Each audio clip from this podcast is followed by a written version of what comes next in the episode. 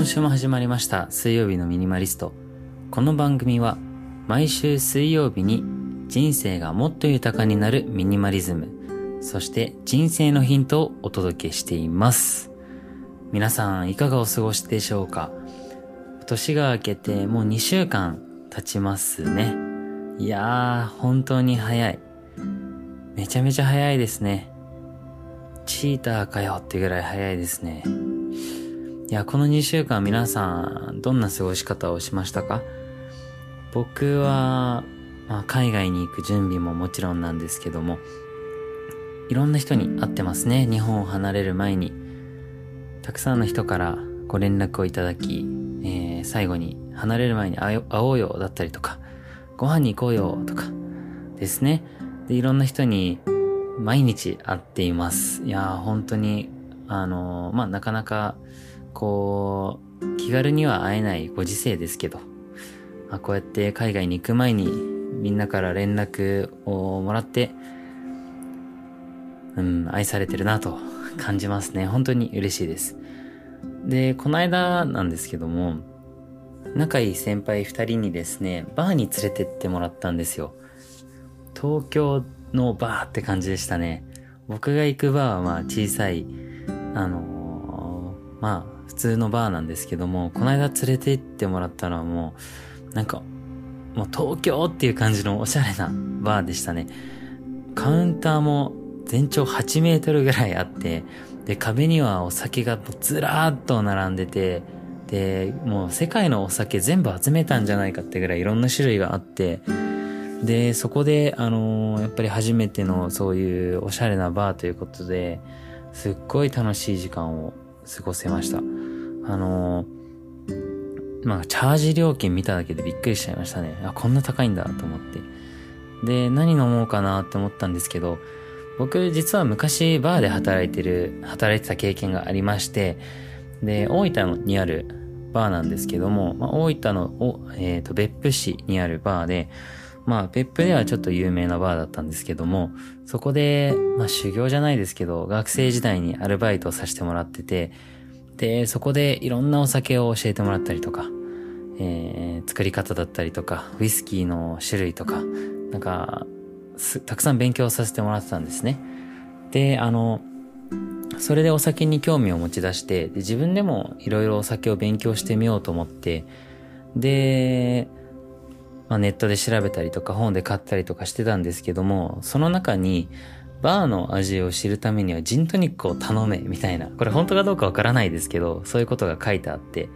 で、この間、先輩たちとバーに行った時に、よし、じゃあ、せっかくだから最初はジントニックを頼んでみようと。それで恐る恐るジントニックを頼んだんですよ。すいません、ジントニックをください。って。でそしたら、あのー、まあ、ジンのお好みはありますか？って聞かれたんで、まあ、お任せで、みたいな感じで、えー、頼みまして。で、しばらくするとお待お待たせしましたと、えー、ジントニックが出てきたんですけども、えー、本当にもう薄い透明なグラスの中に、綺麗に削られた長方形の氷が入ってたんですね。もう綺麗すぎて中に氷が入ってるかどうかすらわからないぐらい綺麗で、その中にジントニックも入ってたんですけども、もう一口飲んだ瞬間びっくりしましたね。こんなにジントニックって美味しくなるんだみたいな。最後どこで飲んだかな、ジントニック。なんか居酒屋とかで飲んだやつだったかもしれないですけど、もう今回飲んだジントニックびっくりするぐらい美味しくて。で、もうその後調子乗ってマティーニ頼んじゃいましたね。すいません、マティーニくださいって言って作ってもらってこうクイッと飲んで。で、マティーニって意外と度数が強いんですよね。まあ意外じゃないですね。35%ぐらいあるんで、ちょっとほろ酔いになって、すっごい楽しい時間を過ごせました。確か、バーの名前はスターバーですね。スターバー銀座です。はい。銀座にあるスターバーというところに行ったので、もし興味ある方はぜひ調べてみてください。画像とかも出てくるので、あ、こんなとこ行ったのか、みたいな感じで思ってもらえたら嬉しいです。はい。ということで、新年明けて2週間目、第2回目の放送なので、今回は最近のミニマリズムについて話していきたいなと思っています。というのもですね、僕は最近、この日本のミニマリズムの動きに少し違和感を抱いていてですね、ちょっとこのままだと不幸せな人が増えてしまうんじゃないかなと思って今日の放送を話していきたいなと。で、実際じゃあどうすればいいのかっていうところまでも話していければなと思っているので、ぜひミニマリズムに興味ある皆さん、最後まで聞いていってくれたら嬉しいです。はい、じゃあまずですね、どこに違和感を抱いているのかっていう話なんですけども、まあ、そもそもそのミニマリズムがどこから生まれたっていう話をしていきたいと思うんですね。で、最初は、えっ、ー、と、アートの世界から生まれたと言われていてですね、複雑な現代アートの、まあその対抗というわけではないですけども、まあこう、いろいろ複雑じゃなくていいんじゃないのっていう、もっとシンプルに言ってもいいんじゃないのっていう意味で、ロシアの画家のカシミア・マルビッチさん、えー、1913年にですね、えー、白いえー、土地にですね、黒い四角をポンって置いただけのミニマルアートというものを始めました。で、そこから、そこから減らしていく、シンプルにしていくみたいな考え方が浸透していって、まあこのビジネス的に発展して大量生産、大量消費の中で、いや逆にそんなにいらなくないみたいなサードウェーブ的な立ち位置としてミニマリスト、ミニマリズムの生活みたいなものが生まれました。でその流れがここ10年15年でどんどん加速していってでミニマムな生活例えば部屋に物を全然置かないとか物を全然買わないとかデジタルデトックスをして SNS を全くやらないとかそういう本当に最小限のもので暮らしていくみたいな生活がすごく浸透しています。特に今は動画の時代と言われていて動画だとやっぱりそういう生活が本当に伝えやすくなってるんですね。こういう生活してますよとか、部屋何にもないですよみたいのが映像としていろんな人に伝えることができる時代になってるんで、そういう生活に影響を受けて、そういう映像に影響を受けて、自分もそういう風になりたいっていう動きが加速してます。特にですね、ミニマリストの生活っていうのは、物を減らす、物を買わないっていう流れが今大きくて、で、お金をあまり使わなくてもそれが実現できてしまうと。かつ何かにすがりたいっていう人も増えていて、今の世の中って生き方がすごい多様化していて、何が正しいかわからなくなってる人が多いと思うんですね。で、どういう生き方をしたらいいんだろう？ってなった時に、あ、ミニマリズムだったら自分もできるっていう考えをになることでそれを真似したりとか、物を減らしたりとか、で、やりすぎてしまうと洗濯機とか冷蔵庫とか、こう、自分の生活で結局は必要なはずのものとかも手放していってしまうんですね。で、これって、うん、物を減らす、うん、なんて言えばいいんだろうな。物を減らせば減らすほど幸せになれると思ってしまうような見せ方をネットでは多くされているからなんですね。私は何個、まあ、30個しか物を持っていないとか、40個のもので全然生活できるし幸せですよみたいな発信をする人が増えていて、で、それに影響されて自分も減らさなきゃいけないんだって感じてしまう人が増えてるんですね。でもそれをやってしまうと生活が不便になってしまったり、不便になってしまったことによってすごくストレスになってしまったりするんですね。もちろん物を減らせばすごくスムーズにことが進んだりとか自分の生活がもっとシンプルになってストレスが減るっていう側面はあるんですけどそこのバランスというかそこの、うん、一線を越えすぎてしまうと逆にストレスになったりするんでそれがノイズになっていくんですね。で僕が言うノイズっていうのはそのまあストレスだったりとか自分の思考を遮ってしまうものだったりとかなんかこううん、うまく流れに乗れない状態とか、そういうものを僕はノイズって言ってるんですけども、物を減らしすぎてしまうと、そういうノイズが逆に増えてしまうと。で、逆に、それってミニマムじゃないよねって僕は思ってしまうんですね。っていうのも、もちろん物をこう減らしていくっていうのはすごく大事だと僕も思っていますし、無駄なものを買わないようにしたりとか、無駄なものを作ったりしないようにみたいなのはすごく意識するんですけども、やっぱりそれってミニマリズムの入り口でしかなくて、より重要なのって物質的なことよりももっと内面的なものだと思うんですね。正直、物を極限まで減らしても僕は幸せにはなれないと思っていて、逆のパターンはよよく聞くと思うんですよ。お金持ちの人が、もう好きなだけ物を買って、いい家に住んでいい車を持ってるけど、心が満たされてない、幸せじゃないと感じてしまうみたいな話も結構あって、で、それの逆パターンですね。物を増やすんじゃなくて逆に減らしても幸せになれない。同じような状況だと思っていて、じゃあ結局何が大事なのかっていうと、その物の多さではなく、多さとか多いとか少ないとかではなくて、やっぱり心のメンタルの部分ですね、人格の部分だったりとかが重要になると思っています。なので、ミニマリズムの本質っていうのは、まあ、僕あんまり本質っていう言葉好きじゃないんですけど、あえて使わせていただきますね。ミニマリズムの本質っていうのは、物を減らすことではなく、欲求とうまく付き合って人格形成をしていくことだと思うんですね。じゃあこの欲求とは何かっていう話になってくるんですけども、人間っていろんな欲求を持ってるんですよ。ご飯を食べたいとか、寝たいとか、抱きたい抱かれたいとか、服が欲しいとか、自己実現、夢を叶えたいとか、いろんな欲求を持っているんですけども、この欲求を理解してない人が結構多いんですね。自分自身はどの欲求を満たしたいんだろうっていうのが分からず行動してしまっている人。本来生まれたての赤ちゃんだったら、ご飯が食べたい、寝たいっていうシンプルな欲求があると思うんですけど、赤ちゃんとか子供の時ってこの欲求を忠実に自分から満たそうとするんですね。お腹が減ったら泣きますし、寝たら、寝たいと思ったらすぐに寝ますし、で、子供になったら遊びたいと思ったらもう走り回りますし、で人間ってこうやって自分の欲求に忠実になればなるほど、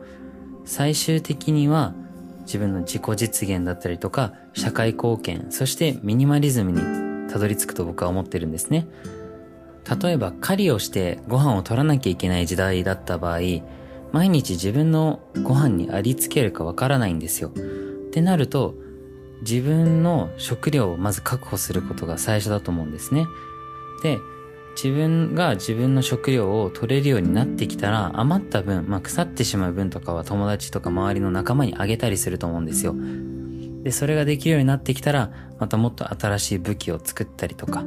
どうやったら自分が今いるこの仲間たちの社会が発展するのかとかっていうのを考えていくと思うんですよ。これって忠実に欲求を守っていて、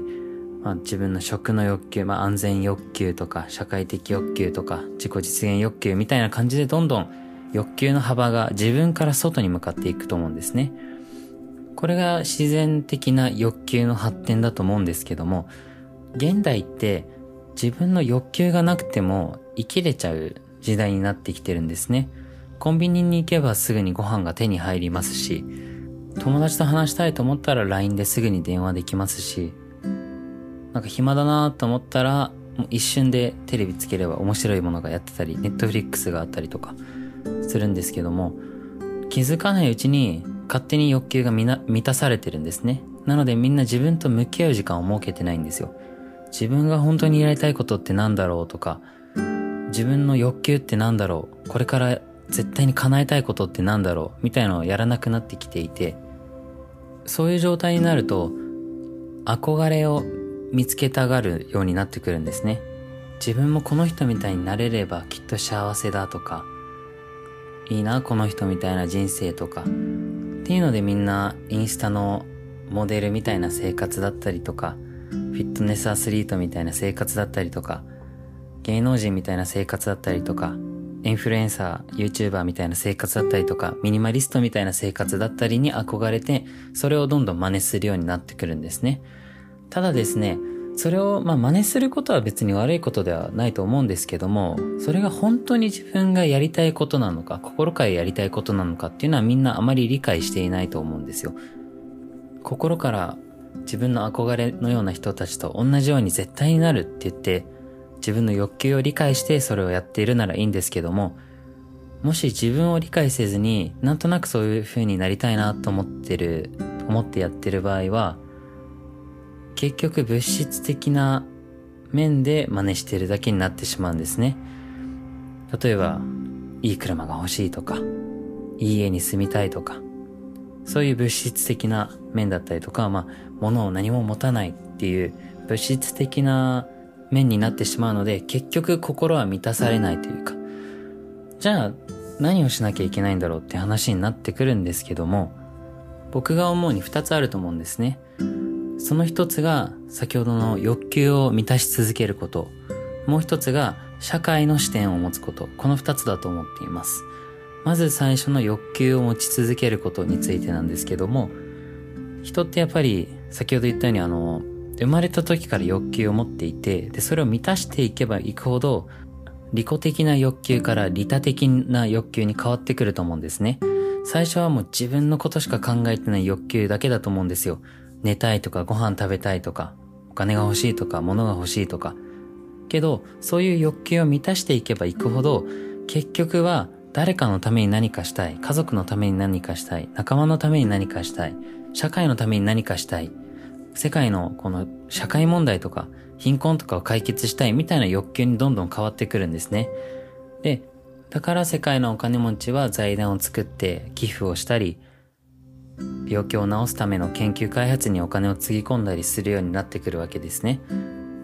もちろん、その自分のことは全く気にもせず、他人だけを助けるみたいな人もいるんですけども、それってなかなか長続きしないと思うんですよ。僕も経験があります。僕はずっと SDGs とかそういうことに取り組んでいて、で、フードロスをなくしたいとか、そういうことで活動していたんですけども、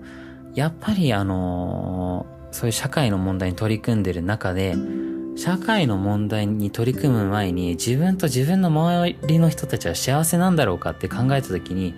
いや、ちょっと違うなって思ったんですね。もっと自分が周りのために、自分の家族とか、友達とかにできることってあるんじゃないかって思って、よく考えてみたら、なんで自分の家族が辛い思いをしているのに、フードロスとか社会を変えようと頑張っているんだろうみたいなことを思ったんですね。で、そこで気づいたんですよ。もし一人一人が自分と自分の仲間、家族を幸せにすることができれば世の中って幸せじゃないと思ったんですね。なのでまずは自分と自分の仲間と自分の家族を幸せにしようっていうふうに思ったんですよ。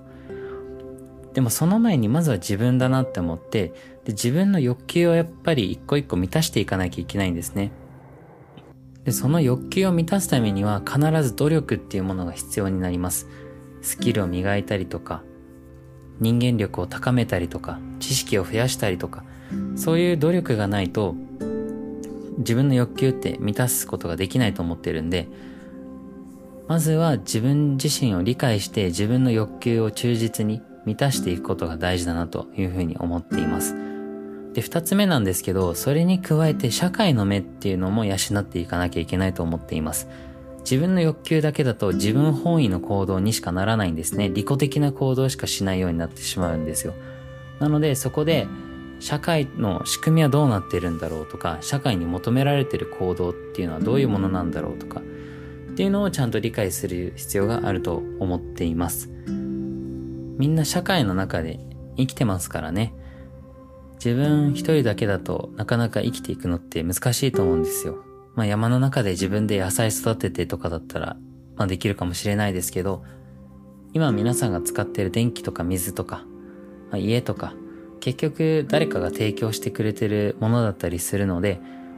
結局は社会の中で生きてるし、社会に生かされてるっていうのは常に思っておかなきゃいけなくて、じゃあその中で自分が社会から、まあ、追い出されないためには何をしなきゃいけないんだろうっていうのは考えなきゃいけないなと思っています。なのでそのためには社会に求められるスキルを磨いたりとか、社会が求めることをビジネスとして提供したりとか、いろんな人たちと関係性をうまく保ったりとか、っていう目線も必ず必要になってくるのかなと。で、社会がどの方向に動いているのか、世界がどの方向に動いているのかっていうのも理解した上で、行動していくことが重要なのかなと思っています。で、この1個目の自分の欲求に忠実になるっていうのと、2つ目の社会の目を持つっていうのは、必ず相互関係があると思っていて、どっちかだけじゃ幸せにはなれないと思っています。両方をしっかり身につけて、どっちも成長させていくことによって、自分の人格が形成されていったり、まあ、いい、いい人格が作られていったり、人間として成長できたり、社会のために何かができるような人間になってくるのかなと。で、それを踏まえた上でミニマリズムっていうのを考えないといけないと思っていて、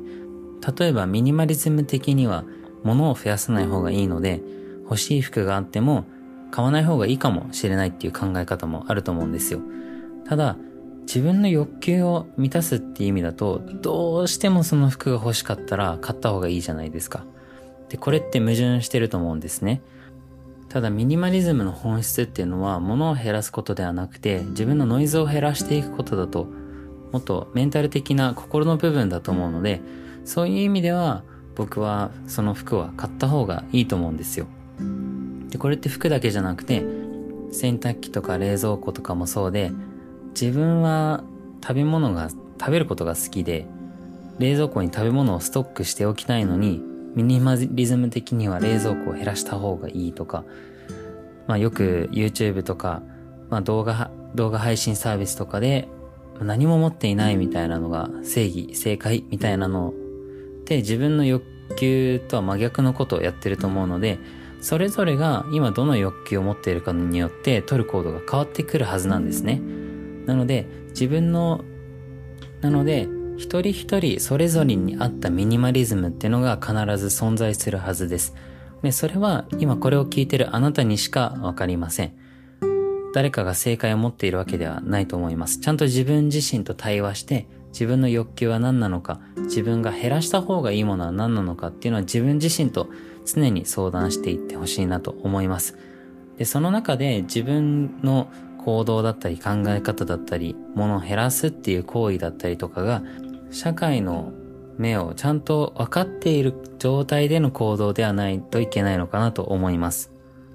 例えば、まあ、超極論な話になってしまいますけど、自分はミニマリストだから携帯すら持たないって言ってる人がいるとするじゃないですか。ただ、職場とか家族とか友達的には、いや、どうしても携帯を持ってほしい、連絡がつかないからってなってしまう可能性もあると思うんですね。ただそこで、いや、自分はミニマリストだから携帯を持ちませんってなってしまうと、社会を完全に無視したミニマリストになってしまうし、社会の中でしか人は生きられないのに自分のことしか考えてないっていう風になってしまうんですね。エゴになってしまうんですね。なので、自分の欲求だけじゃなくて、社会の目をちゃんと考えた、社会の目じゃないですね。社会の、えー、社会の中で生きているという視点もすごく大事になってくるかなと思います。はい。なので皆さん自分に合ったミニマリズムの形を見つけていただけたらなと思っています。今日はちょっと難しい話だったかな。これぐらいの話どうですかね皆さん。今までのポッドキャストはちょっと、もうちょっとライトな話をしていたと思うんですけども、これぐらいの話もたまにはしていきたいなと思っています。はい、ということで今日はここら辺で終わりたいなと思います。水曜日のミニマリストは毎週水曜日に生活がもっと豊かになるミニマリズム、そして人生のヒントをお届けしています。最近、ポッドキャストじゃなくて、Spotify の方でも評価できるボタンができたらしいので、ぜひ、まだの人は星5をくれたら嬉しいです。ポッドキャストの人もぜひ星5をくれたら嬉しいです。で、まだ登録してない人も来週見逃さないように登録してください。お願いします。では、今日はここで終わりたいなと思います。また来週水曜日にお会いしましょう。